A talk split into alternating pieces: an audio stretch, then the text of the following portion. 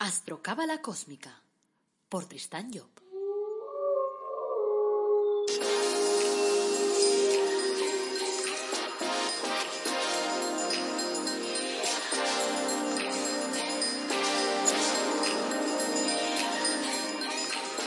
Astrocábala Cósmica, episodio 109. Te brindo una calurosa bienvenida a Astrocábala Cósmica, el programa en el que te hablamos de reflexiones cósmicas, de astrología cabalística, de cábala, y lo hacemos todo de forma que lo puedas entender y sobre todo que lo puedas aplicar a tu vida. Eso es lo interesante. Este es el episodio 109. Es lunes 21 de diciembre de 2020. Esta es la sección de reflexiones cósmicas y hoy nos toca hablar sobre el simbolismo de la Navidad. Me encanta ese tema. Bueno, soy Tristan Job, tu astrólogo, cabalista y escritor cósmico, y llevo más de 30 años inmerso en ese tipo de temas.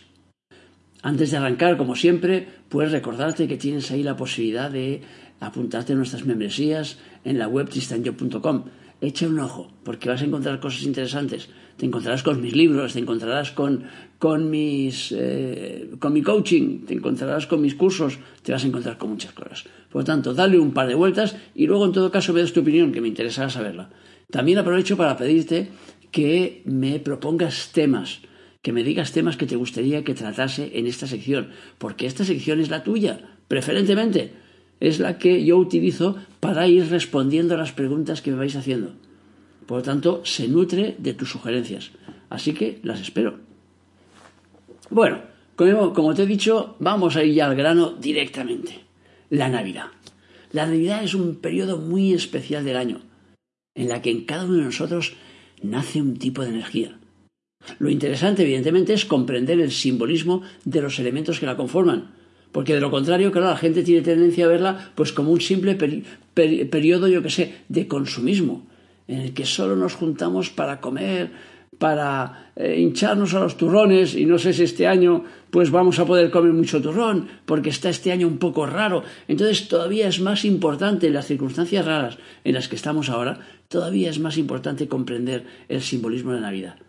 Entonces, para explicártelo, voy a tomar prestado unos párrafos de la obra de mi padre, Kabalep, de la obra que se llama, el libro que se llama Cómo descubrir al maestro interior porque ahí lo explica él a la perfección y yo simplemente pues voy rubricando alguna cosa y, ampliándola.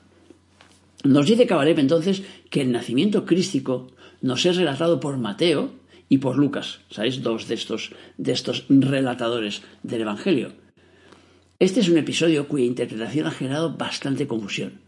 Cuentan las escrituras que cuando Isabel, la mujer de Zacarías, se encontraba en el sexto mes de embarazo, el ángel Gabriel fue enviado a María para anunciarle el nacimiento de un hijo sin intervención de varón. Ese es el punto crítico. Ay, Dios mío.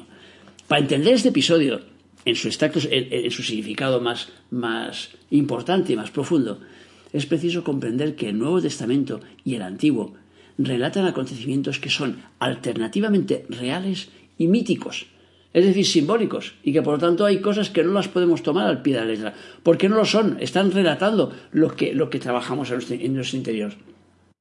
A menudo se ha interpretado como una realidad material lo que en realidad es una realidad espiritual, clasificando, por ejemplo, el acto generacional como si fuera un acto impuro, cuando, en todo caso, solo sería, espiritualmente hablando, si la pareja se acopla con el único objetivo de encontrar placer. José y María constituyen el estadio anímico anterior al nacimiento de Jesús. Es decir, para que la personalidad mística pueda nacer dentro de nosotros, esa que va a unir lo divino con lo humano, para explicarlo de alguna forma, es preciso que se produzca previamente una regeneración que nos devuelva a nuestro estado de pureza virginal. En ese sentido, José y María constituyen los dos polos de una misma realidad espiritual. Entonces cobra sentido el decidir emprender un camino espiritual y que cuando lo decidimos a menudo sintamos la necesidad de purificarnos, de seguir un régimen, de volvernos vegetarianos, de seguir un ritual que nos limpie, cualquier ritual, para poder generar en nosotros esa tierra virgen. Si el ángel se dirigió a María y no a José para anunciar el nacimiento místico, es debido a que en el proceso de creación del universo en el que estamos viviendo, la parte femenina siempre es la primera, siempre es la más activa. al principio de la creación fueron las fuerzas femeninas que moraban en la divinidad las que concibieron, entre, entre comillas, nuestro universo, dejándose fecundar por las energías positivas masculinas de los zodiacales. Eso es lo que nos explica la Cábala. También entonces pudo haberse dicho que el niño, entre comillas, el universo naciente, fue engendrado sin la ayuda de varón, y que el esposo de la Virgen que concibió la parte masculina de Dios, podríamos decir, estaba ausente. Lo mismo que lo estaba José cuando el ángel le hizo el anuncio a María. El nacimiento místico en nuestro fuero interno, ya que esa historia es el nacimiento de nuestra propia historia interna, no depende de nuestra voluntad, que es la parte masculina que hay en nosotros, sino que exista un terreno virgen, un cuerpo puro sin el cual el niño divino, el proyecto espiritual, no podría nacer. Es decir, debemos de algún modo crear las circunstancias precisas para que tenga lugar ese acontecimiento. Esta disposición de pureza se llama María y es la parte femenina de nuestra psique. Ahora bien, cuando hemos llegado a este estado, porque ha sido porque previamente nuestra voluntad nos ha conducido hacia él. Y es aquí donde aparece José en el relato, diciendo en los evangelios que era un hombre viejo, viudo, al que fue confiado la custodia de la virginidad de María. José representa la voluntad que ha creado en nosotros ese estado virginal propicio al nacimiento del niño divino. Así que una vez creado, ese nacimiento se produciría sin que la voluntad José interviniera. Es decir, por obra del Espíritu Santo, que es quien ha de juzgar si nuestra preparación es la adecuada para recibir ese niño, entre comillas. Así pues, esta parte del Evangelio relata hechos míticos que se repiten una y otra vez cuando un 25 de diciembre nace la personalidad divina en el fuero interno de cada ser humano. Vas pillando la historia, ¿no? Sea, viendo cómo estamos representando una película que vimos nosotros mismos. Y por lo tanto es una película que nos explican como ajena, como que está fuera, pero en realidad se repite todos los años en cada uno de nosotros. Lo que pasa es que unos desarrollan esa, esa simiente, esa energía, y otros no.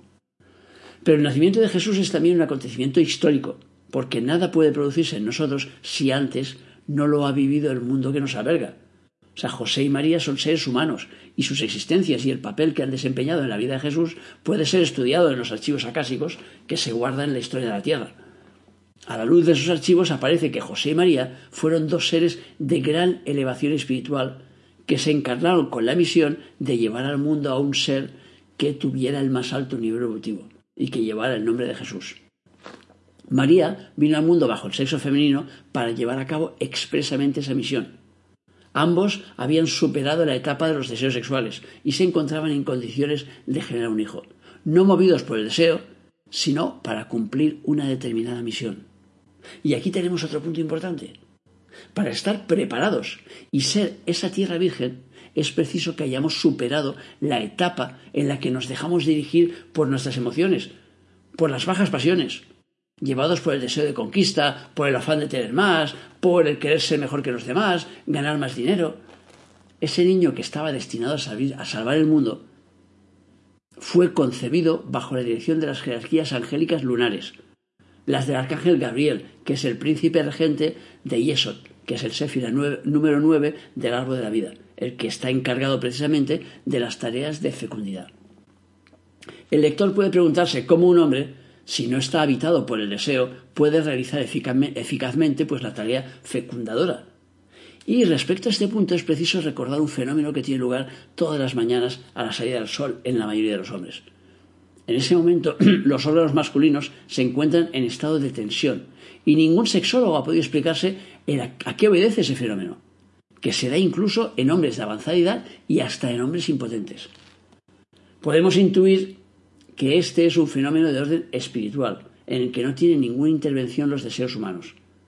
Es entonces, a esta hora del día, cuando la pareja humana que desea tener un hijo puede realizar la unión sexual de una forma, entre comillas, pura y desinteresada, con el objetivo eh, de permitir que un ser humano se encarne. Es esa hora cuando las grandes almas que esperan una oportunidad de encarnación acuden a la prisión terrestre porque generalmente, y salvo excepciones, las almas muy evolucionadas no suelen acudir a la cita de la pasión. Resulta pues que José fue el padre material de Jesús y por ello su nombre figura en la genealogía de Jesús que nos da Mateo. Pero el acto de generación fue programado por la fuerza interna llamada Espíritu Santo, es decir, por Vina, el Séfira que se ocupa de los trabajos generativos a través de la luna, su vehículo, en lo que cabalísticamente se denomina el mundo de formación.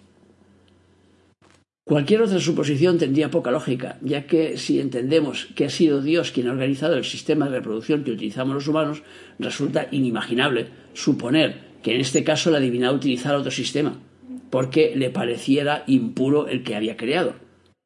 Habiendo realizado el acto generacional sin pasión, María no se encontró manchada, entre comillas, en el sentido de que la frecuencia de sus vibraciones no disminuyó y siguió siendo esa tierra virginal que Jesús necesitaba para encarnarse. En efecto, Jesús necesitaba para encarnar un ser de excepcional pureza. Las almas al descender se van formando un cuerpo de pensamiento y uno de deseos, atrayendo hacia ellas los átomos en afinidad con sus naturalezas. Eso ya lo, hemos explicado en el libro Los misterios de la obra divina.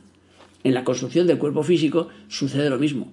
Pero mientras en los mundos superiores los átomos se sacan del macrocosmos, al llegar al mundo físico no es la Tierra la que facilita esos átomos, sino la madre, en, cuyo seno pues el, cuerpo se forma. Si los átomos que constituyen el cuerpo de la madre no vibran a una determinada frecuencia, la criatura se formará, eh, la criatura que viene al mundo tendrá las mismas limitaciones que la madre y su cuerpo está expuesto a, más o menos enfermedades en función de esas limitaciones. Pero lo importante es que un cuerpo físico con una baja frecuencia vibratoria no puede contener unos cuerpos superiores vibrando a altas frecuencias. De ahí podemos deducir lo importante que es que la madre esté en buenas condiciones cuando, cuando se está generando el hijo en su interior o sea que antes pues no se tenía nada en cuenta, ahora sí, ahora las madres ya vienen mucho más preparadas, ya se dan cuenta que no tienen que fumar, ni tienen que beber, ni, tener, ni, tomar cosas nocivas, ya se dan cuenta que si escuchan música clásica, o si están tranquilas, o si hacen eh, pues ejercicios que les ayuden a la relajación, pues será mucho mejor para su criatura. O sea que eso ya viene a ser algo eh, normal, entre comillas, ya en el mundo que, que nos estamos moviendo ahora mismo. O sea que para que nazca nuestro Cristo interno será necesario elevar nuestras vibraciones. Es decir, un alma grande en general no puede morar en un cuerpo defectuoso. Por eso Jesús necesitaba una madre que ofreciera eh, con su cuerpo materiales de elevada frecuencia. O de lo contrario no hubiera podido realizar la misión de cargar sobre sus espaldas la personalidad crística, porque ésta le hubiera quemado los circuitos, por decirlo de alguna forma. Dicho de otro modo, para abrir una vía estable de comunicación con la personalidad interior, con nuestro jefe interno, deberíamos tratar de elevar nuestra frecuencia vibratoria. Por lo tanto, abre en tu casa, si es posible, y si no en ti, un espacio virgen en el que puedas dar vida a tu ser espiritual. Lucas inicia su segundo capítulo con el relato del viaje realizado por José y María embarazada para figurar en el censo. Es el pretexto para un viaje que representa, ante todo, una exigencia espiritual. Cada vez que se produce un cambio de estado anímico, las Sagradas Escrituras nos dicen que los personajes efectúan un viaje. Fue así como Caín viajó a la tierra de Nod después de su crimen, o como Jacob abandonó las tierras de Labán al encontrarse Raquel embarazada de su último hijo. Estos viajes representan un cambio de tierra, de nuestra tierra espiritual. Es decir, el marco humano en el que se desarrolla nuestra vida forma parte de nuestro paisaje emotivo y mental. Pensamos y sentimos y vivimos en una tierra determinada. Si nuestro estado mental y emocional cambian, el marco en que vivimos ya no corresponde al nuevo estado interno. De modo que es fácil que no tarde en producirse la circunstancia que nos lleve a otro lugar.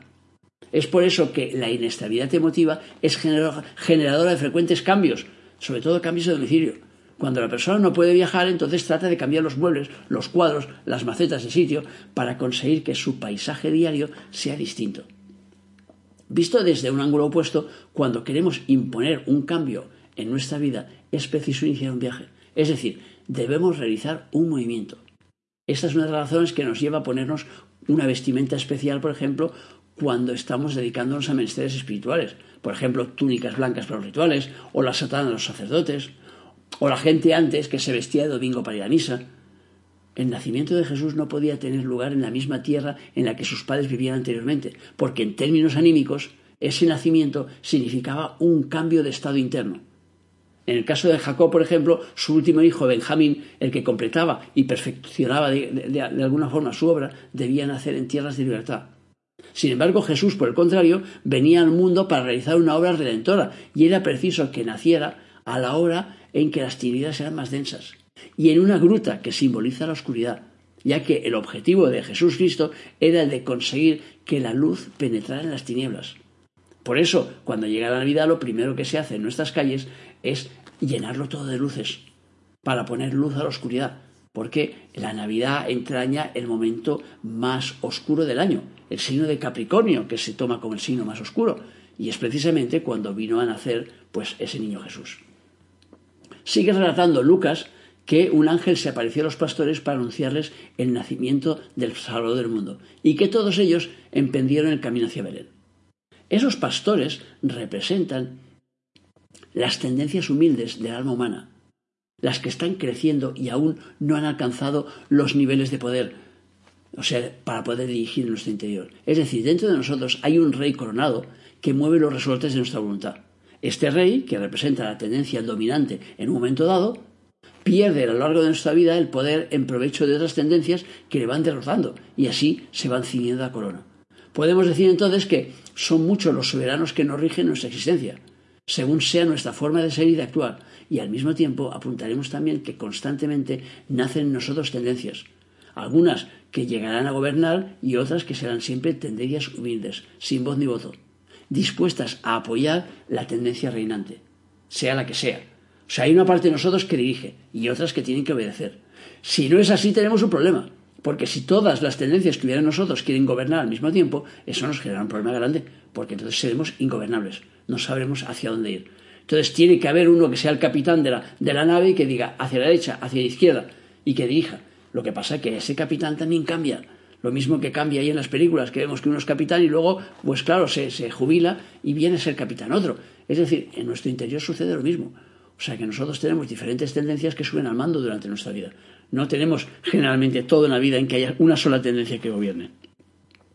Notemos que en esta organización es la misma que tenemos al exterior. O sea que esas tendencias constituyen nuestro propio interno, los pastores que guardan los rebaños de nuestros instintos.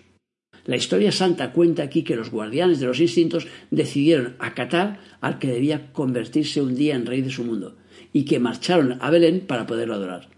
O sea, si traducimos el lenguaje simbólico, las pequeñas tendencias serían esos actos cotidianos que debemos empezar a seguir, o sea, que deben empezar a seguir a esa nueva tendencia que están haciendo nosotros y que un día debe reinar.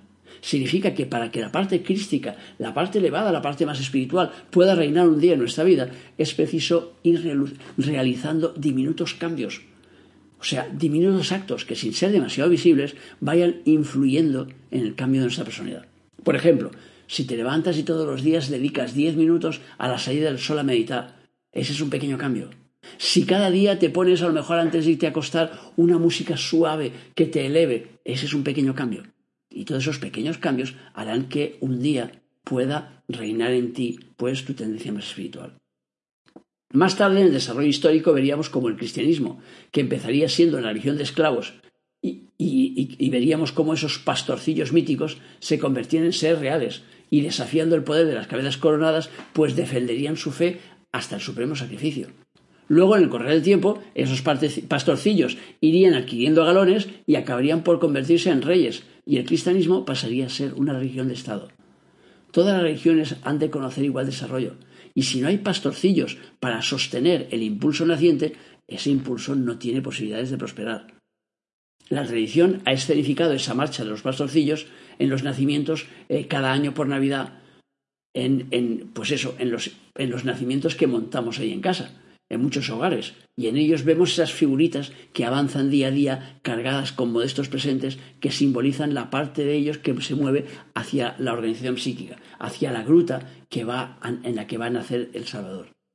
Vemos entonces la importancia que puede tener escenificar la Navidad a través del Belén, por ejemplo, ya que es la imagen de una representación interior que tiene lugar en nuestro interior.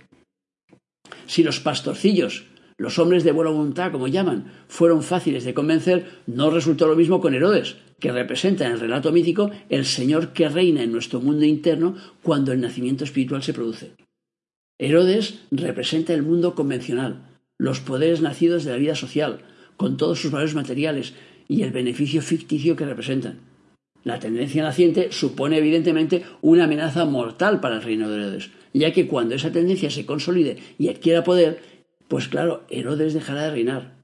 Es decir, en ese momento dejará de interesarnos lo que nos interesaba antes, lo que antes constituía nuestra felicidad. Dejaremos de lado mejor el alcohol, el tabaco, el exceso de comida o los demás placeres, entre comillas, que de alguna forma nos atan a una forma determinada de vida. O sea que cuando nace en nosotros ese empuje espiritual, la otra tendencia tiene, tiene los días contados. Por eso estaba tan asustado Herodes que representa ese mundo convencional. Así, sabiéndose amenazado por la naciente, Herodes toma medidas para intentar destruirla.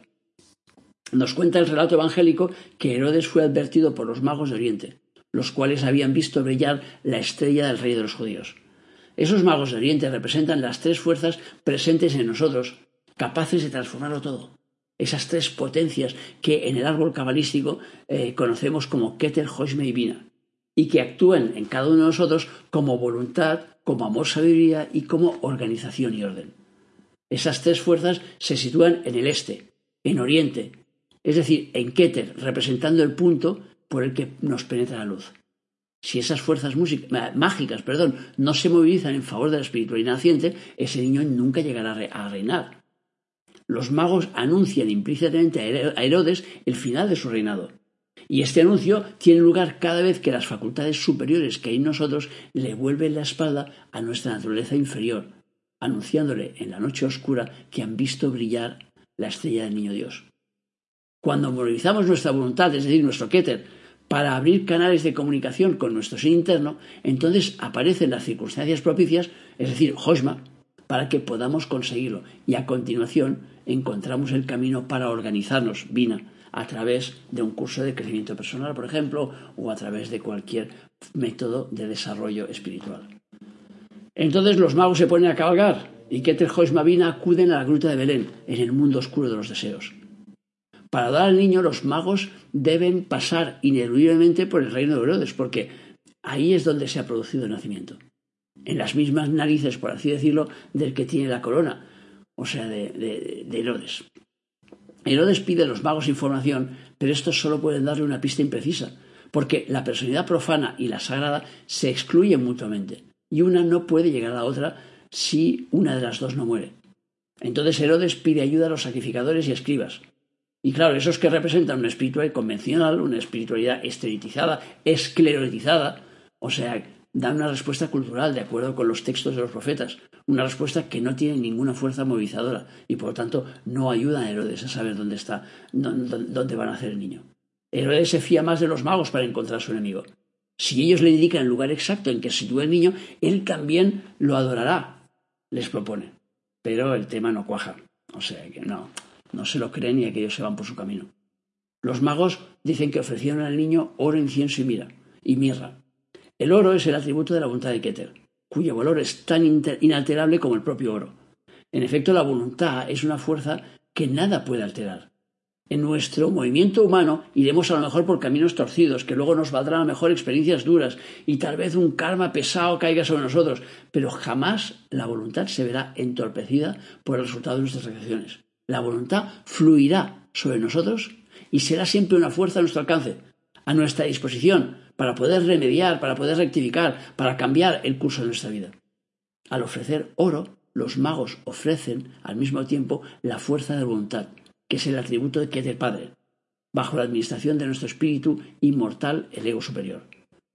El incienso y la mirra representan las virtudes de Joshma y de Vina, es decir, la sabiduría amor y la fuerza cristalizadora, la organizadora que su obra iba a necesitar para poderse desarrollar. Una vez comprometidos con la nueva personalidad, los magos ya no regresarían por el mismo camino. Las facultades superiores que hay en nosotros no pueden servir a dos señores a la vez, y los magos abandonan totalmente el contacto con Herodes. Bueno, hasta aquí los cuatro apuntes que hemos dado sobre el tema de la Navidad, que espero que te ayuden a verla con algo más, como algo más, vamos, que una fiesta en la que ponemos luces y comemos turrones. O sea que tiene un simbolismo profundo y sobre todo lo importante es comprender que ese simbolismo representa un movimiento que se está dando dentro de cada ser humano cada año. Por tanto, nace en nosotros esa luz. Eh, ahora la cuestión después de cada uno es hacer que esa luz crezca. Por eso lo interesante en estas fiestas de Navidad es que pongas luz en tu casa.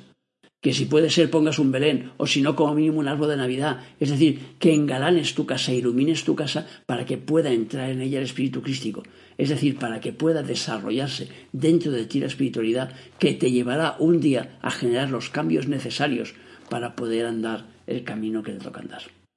Bueno, y hasta aquí mi relato de hoy. Gracias por escucharme, por seguirme, por valorarme en las redes sociales y por darme ahí tus me gustas y luego darme tu feedback y tal.